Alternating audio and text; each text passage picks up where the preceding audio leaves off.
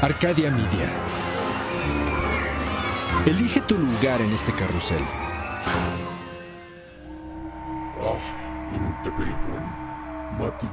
Hay una historia que se cuenta detrás de la historia.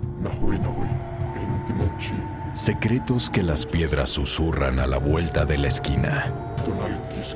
Secretos de seres y ciudades cuyas sombras dejan huellas sagradas que persisten en el tiempo. Relatos de nahuales que se transforman y se elevan por la noche. Esto es Bajo la piel del nahual con Edgar Clement.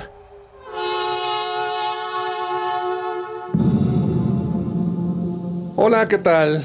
Estamos aquí bajo la piel del nahual.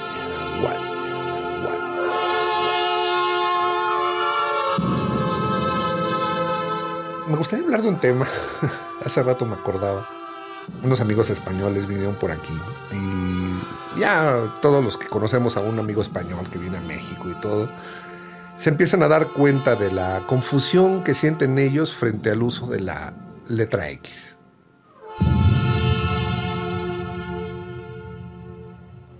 Que en realidad, viéndolo bien, sí tenemos un uso muy arbitrario de la letra X o de ese fonema. Y entonces, bueno, pues ya sobre la, la charla, yo tratando de improvisar alguna teoría, alguna hipótesis, me salió una que no me suena tan descabellada en realidad. Y por ahí hay un, un programita de estos que se llama Discutamos México. Chéquenlo también en YouTube. Eh, yo creo que de las poquitas cosas del calderonismo que me gustaron que se hizo. Y al contrario, creo que se desperdició la oportunidad porque pudo haber sido un buen coloquio para replantear la historia y la situación de México. Pero bueno, a final de cuentas hay un programa en donde hablan del el lenguaje del mexicano. Y sale una mujer que me dejó maravillado. Yo la he seguido por YouTube. Cada vez que hay una conferencia de ellas voy y la escucho y todo. Que se llama Concepción Company y es una lingüista que este, es mexicana, pero se ve que lleva todo el tiempo viviendo en, España.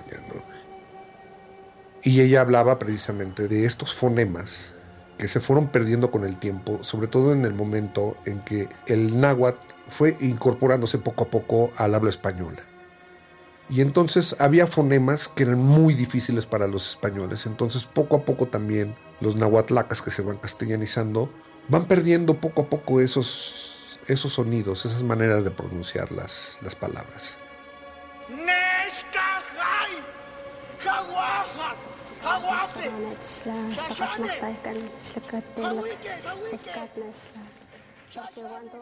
Y uno de esos fonemas que se va perdiendo es el que se utilizaba para lo que hoy tratamos de, de representar con la letra X.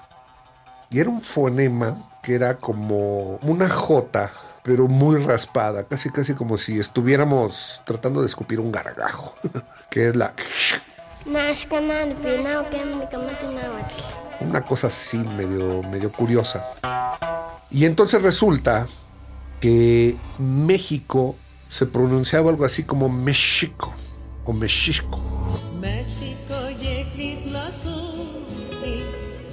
Y esa era la, la- la- el, el sonido, ese era el fonema. México, México, México, México. Obviamente para los españoles era muy difícil pronunciar esto. Había españoles que venían, eh, sobre todo los monjes y varios encomenderos, que se esforzaban por aprender el náhuatl. Y entonces ellos empezaban así como pues a eh, eh, adoptar o tratar de, eh, a la hora de escribir, de imitar estos fonemas. ¿no? Y eligieron por alguna razón la X para este México. Los españoles que no se adaptaban, que eran más peninsulares, más de allá de España y todo esto, entonces ellos de plano, como dicen, a saco, convertían esa sh en J. Y por eso es que los españoles de España escriben México con J y en México la escribimos con X, porque todavía es una reminiscencia de ese fonema. sh. Es curioso porque nosotros también en el habla cotidiana, obviamente ya castellanizados, ya hablando el español castellano más parecido a como se habla en España, también hemos venido sustituyendo esta habla, pero sobrevive en algunas partes. De repente no tenemos una norma clara de cómo se pronuncia la X en México. Entonces de repente tenemos eh, lugares en donde utilizamos el formato por ejemplo, el hospital de Xola, ¿sí? o el hospital de Xoco, el, metro Xola, en donde utilizamos todavía la X como se pudo haber utilizado en, aquel náhuatl.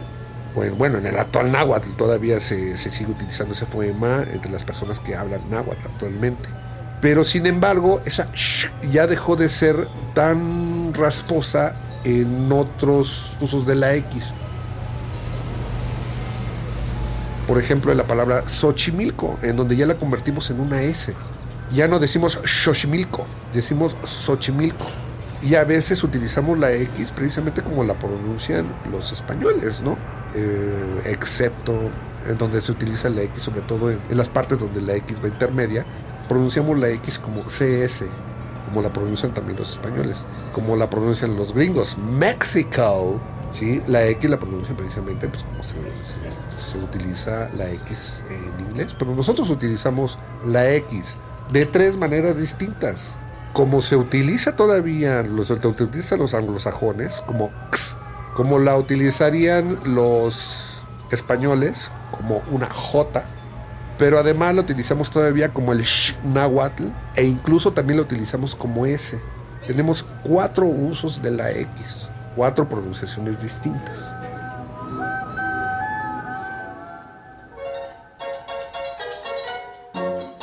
ahí búsquenme.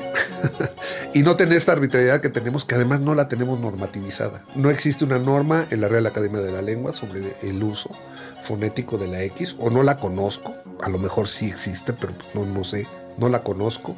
No conozco ningún libro o algún documento de las academias de la lengua que normativice este uso tan arbitrario o aparentemente arbitrario que tenemos de la X.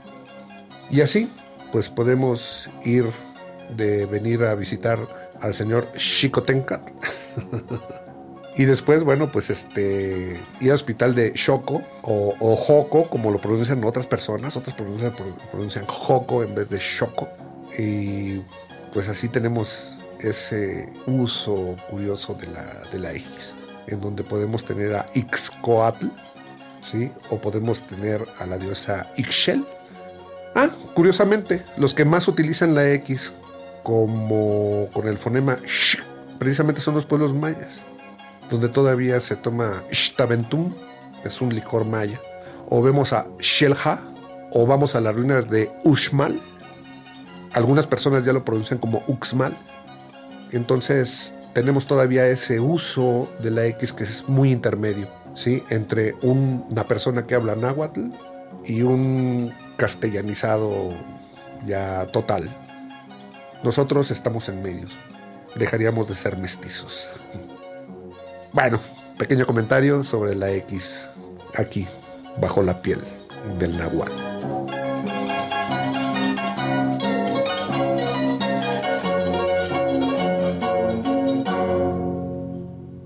Entre mitos y realidades, esta historia ha sido contada.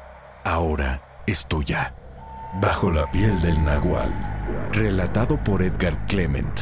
Esculpido por Edwin Irigoyen. Elevado por Luis Eduardo Castillo. Creado en Wetback Audio, México. Arcadia Media.